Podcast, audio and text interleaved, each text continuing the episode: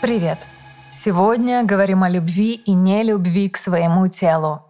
Ведь трудно жить внутри плохо пахнущего, бесформенного, непривлекательного контейнера. Интуитивно или сознательно, но мы все понимаем, что с любовью к телу проживать каждый день куда приятнее. Наслаждаться раскрепощенным, сексуальным, спонтанным и кайфовым отражением в зеркале. Давайте сегодня поговорим, что вообще значит любить свое тело – Обязательно ли это? Что влияет на любовь и нелюбовь? И что с этим делать? Привет, меня зовут Алина Фрей, я практикующий психоаналитик и авторка подкаста «Голоса в голове». Здесь я не даю советов, не извергаюсь позитивным успехом, не щекочу ваш нарциссизм и не гадаю по звездам а скорее профессионально рассуждаю о том, как мы становимся теми, кто мы есть, и как сохранить свой уникальный голос в толпе социального влияния. И я напомню вам, что у подкаста есть телеграм-канал, ссылка на него в описании. Там вы можете оставлять свои вопросы к сезону про тело, в конце которого я сделаю бонусный выпуск со всеми ответами. Поехали! Для начала давайте, как и в любом нормальном исследовании, разберемся с терминологией. В этом смысле задача сегодня ой какая непростая. Чтобы начать разговор о любви и нелюбви к телу, надо задать себе вопрос, что вообще такое любовь? Любовь — очень сложное, загадочное понятие. Его трудно вербализовать, потому что как чувство оно не основывается исключительно на гормональных процессах или когнитивных выводах. Она не может быть полностью понятой и осознанной. Она не сводится к простой привязанности или страсти, а является в том числе результатом взаимодействия наших бессознательных механизмов. Определений любви много, и они сильно зависят от личности того, кто эту любовь определяет, а также от его профессии и исторической эпохи, в которой он живет. Однако такое множество взглядов подсказывает нам многогранность этого чувства и при этом его вездесущность. Мне хочется предложить вам психоаналитический взгляд на проблему любви, который, возможно, покажется вам неожиданным. Даже если мы не можем дать универсальное определение любви, которое бы всех нас устроило, мы можем обратить свое внимание на влечение человека к любви, его заостренное внимание к ней. Ведь нам нравится любить, говорить о любви, думать о ней, смотреть фильмы и читать книги. Это стремление к переживанию любви у человека дает нам возможность определить ее как нечто привлекательное и желанное. Любая мотивация строится по принципу «у меня этого нет, пойду найду, чтобы было». То есть любовь связана с идеей изначальной неполноценности, с идеей изначальной потери.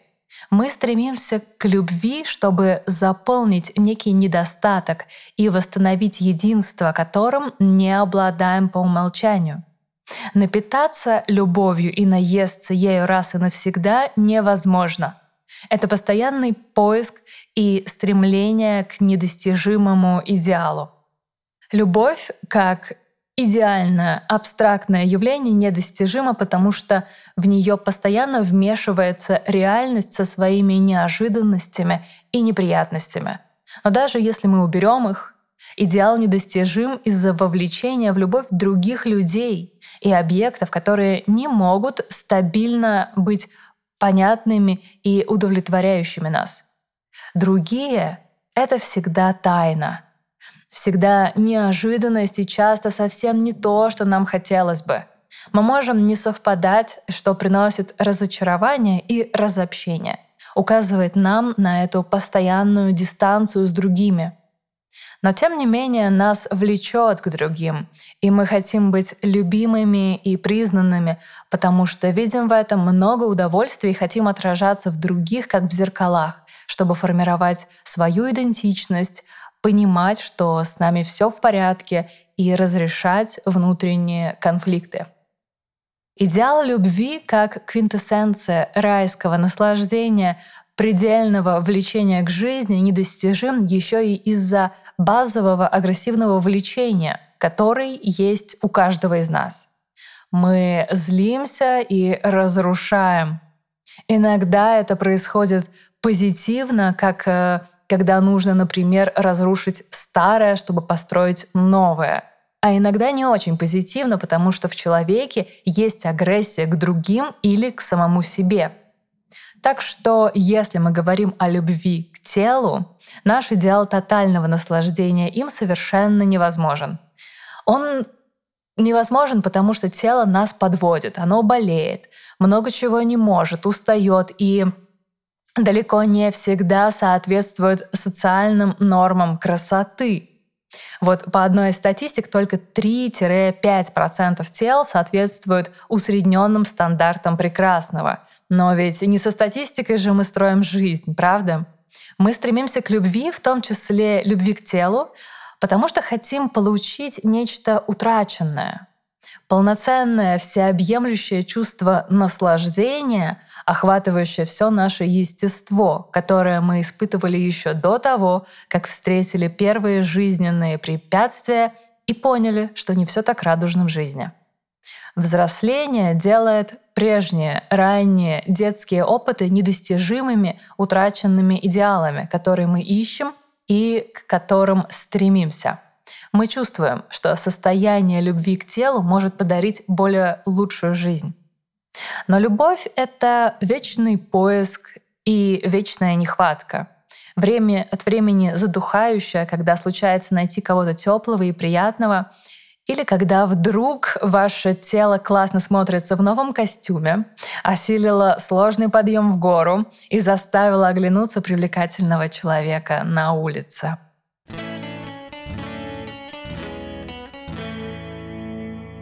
А зачем любить свое тело? В принципе, можно жить и без этого. Есть же люди, которые говорят, э, в браке любовь не главное, можно жить и так.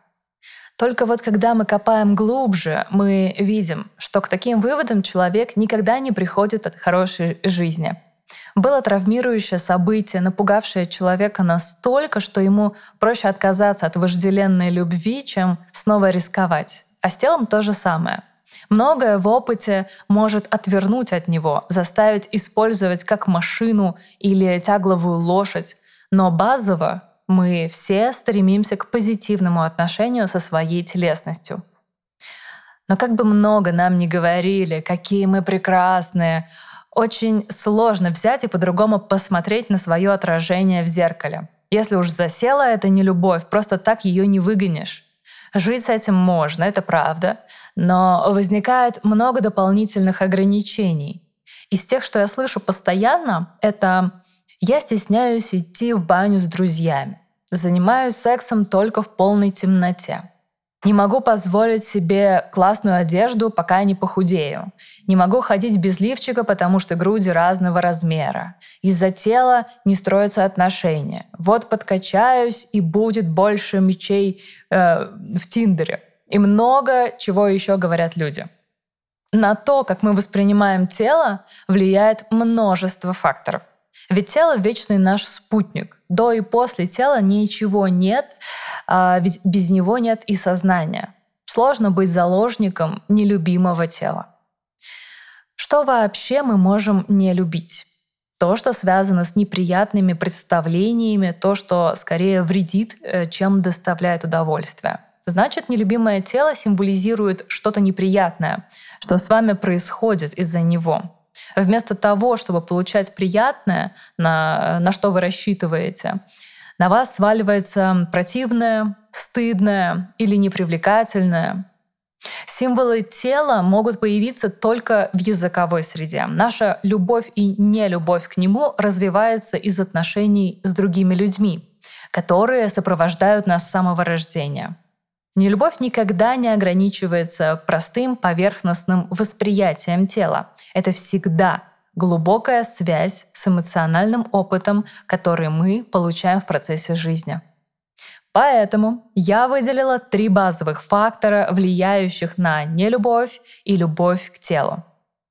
Во-первых, важен опыт получения удовольствия от тела, начиная с первого кормления в младенческом возрасте – если контакт с мамой был позитивным, если кормление было достаточным и нравилось обоим, снимало напряжение, укрепляло связь, это формировало тот необходимый фундамент восприятия тела как приносящего удовольствие и избавляющего от тревог. Можно и сейчас задаться вопросом, я могу испытывать телесное удовольствие? У меня есть способы снять напряжение с помощью тела, это может быть вкусная еда, объятия с любимым человеком, плавание в бассейне, раскачивание на качелях, все что угодно. У вас может быть что-то свое. Во-вторых, важен опыт столкновения с ограничениями. Как вы относитесь к телу, когда оно болеет или чего-то не может? Любой ребенок быстро встречает слово «нельзя». Семья вводит его в пространство закона, норм поведения. Тело тут играет очень важную роль. Туда не ходи, до обеда сладкое не ешь, пальцы в трусы не суй, бродячих котят не трогай, спи в своей кроватке, писай только в горшок. Иногда родителей может раздражать, когда ребенок болеет. Запреты ограничивают удовольствие, но без них жить невозможно. Иначе привет перверсии, о которых мы говорили ранее. Отношение к телу поэтому зависит от того, насколько комфортно вам с этими запретами. Способны ли вы выдерживать напряжение для отсрочки удовольствия, например? Если сейчас э, спину защемило, не пускаетесь ли вы в обругивание тела? В-третьих, важен опыт развития и принятия сексуальности. Как обстояли дела с сексуальностью у родителей? Как они относились к вашему меняющемуся телу? Поддерживали или подавляли? Восхищались или чморили? Покупали те вещи, которые вам нравились или кутали в мешки из-под картошки? Развивали ли ваши вкусы или ставили крест на эстетике, считая это неважным? Нравились ли вы одноклассникам? Дарили ли вам валентинки? Приглашали на танцы? Как прошел первый опыт поцелуя или петинга? Был ли опыт насилия? Как вы относитесь к стандартам красоты? Тут поле непаханное для рефлексии каждого из нас, неважно, сколько вы в терапии. Опыт сексуальных отношений сильно влияет на то, любите вы свое тело или нет. На всем жизненном пути большое значение имеют примеры обращения с телом у значимых близких. Потому что можно долго объяснять ребенку, как ухаживать за собой, но если сам или сама этим не пользуешься, рассчитывать на позитивный результат трудно. Многое читается между строк, многое улавливается в деталях поведения.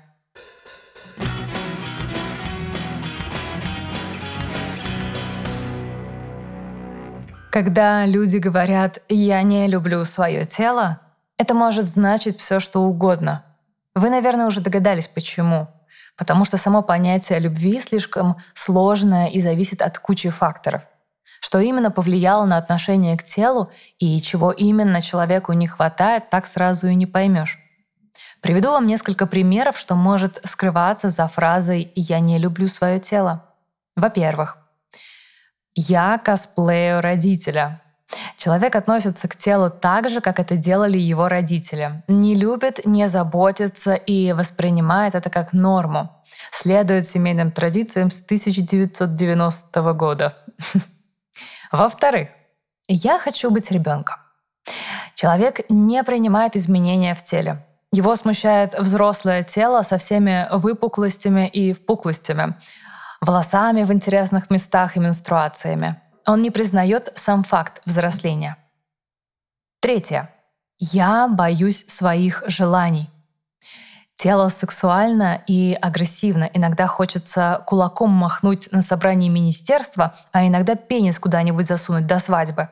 И то, и другое может восприниматься как запретное, а тело, как источник или символ этих желаний, может вызывать раздражение.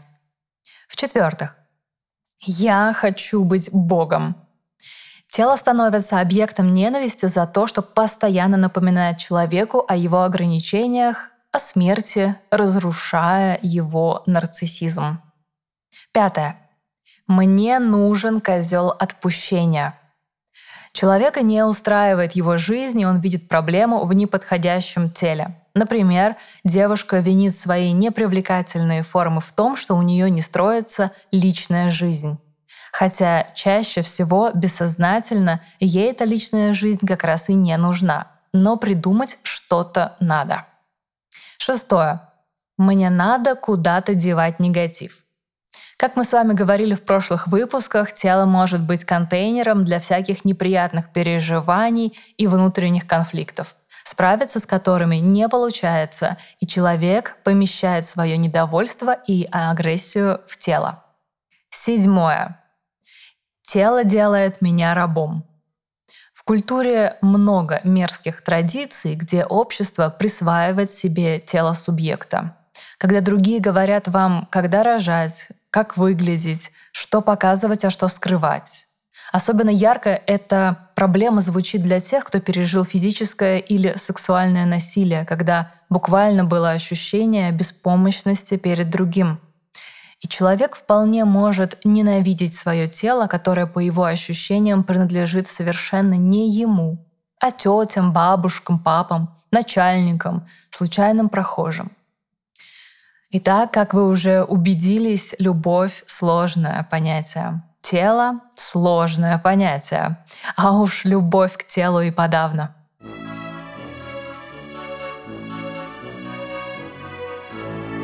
Есть миф, что мы способны раз и навсегда избавиться от страдания и жить счастливо. Есть миф, что можно раз и навсегда полюбить тело и больше не возвращаться к этому вопросу. Современная повестка дискредитирует страдания. Мы пугаемся, если нам плохо. Это логично с точки зрения биологии и ребенка, но противоречит принципу реальности — Базово мы можем выделить принцип удовольствия, когда человек стремится все время наслаждаться. И принцип реальности, когда человек признает страдания как нормальную часть жизни. Мы не можем все время получать только хорошее или только плохое. Иногда приходится много трудиться, откладывать или признавать, что что-то вы никогда не получите. А иногда дерьмо просто случается и не обязательно прикладывать к этому свою руку. С телом все то же. Мы можем относиться к нему через призму удовольствия, требуя, чтобы оно все время приносило наслаждение, что не очень возможно. Но есть те, кто старается, и те, кто поддерживает эту иллюзию, продавая разные инфопродукты а «Я избавлю вас от страданий за три дня марафона». А можем признать реальность, в которой есть много ограничений для удовольствия. Я об этом много говорила в сезоне про тело, и до этого был большой выпуск, посвященный нашей человеческой ограниченности. Послушайте, если еще не. Я думаю, нам совершенно не обязательно любить себя 24 на 7. Это как отношения с партнером. Не бывает взрослой зависимости, когда люди слипаются в один комок счастья и катятся к закату. У всех бывают периоды сближения и отдаления. Любой, даже самый прекрасный и любимый человек на свете может нас раздражать. С телом то же самое. Нормально, если иногда вы себе не нравитесь. Вопрос только в том, насколько глубокие у этого причины, насколько масштабно ваше чувство и насколько сильно оно влияет на вашу жизнь.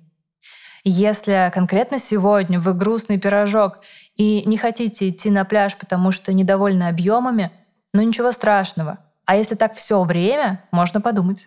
С другой стороны, вы вполне можете не любить пляж. К тому же такие небольшие колебания в отношении к себе создают динамику жизни. Это значит, что с вашей наблюдательностью и интересом к себе все в порядке. Вам не нравится болеющее или уродливое тело, это понятно — но вы выдерживаете и думаете, что с этим можно делать и нужно ли вообще. Ведь это может быть просто влияние неверно предложенного контента инсты про здоровые кубики живота и попу младенца вместо целлюлита.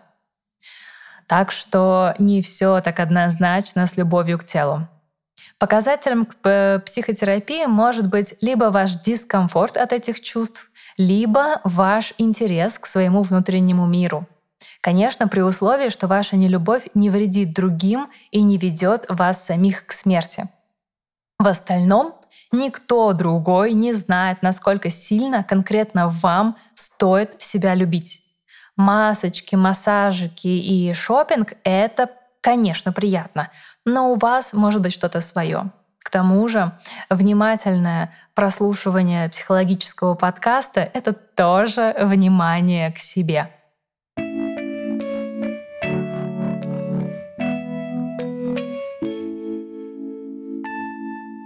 Итак, спасибо, что дослушали этот выпуск до конца.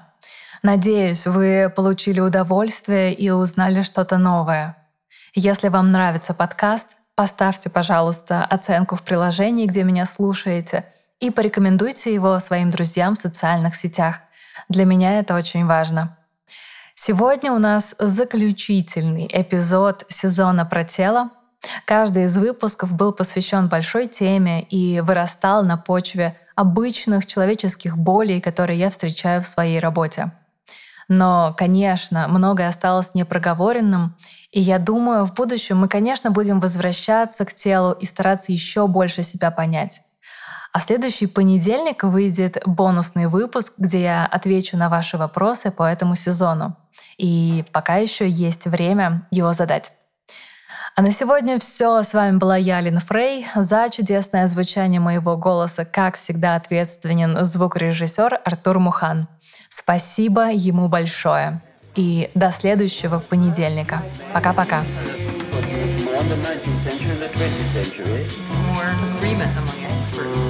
Objective identification. As the new master of the neurosis.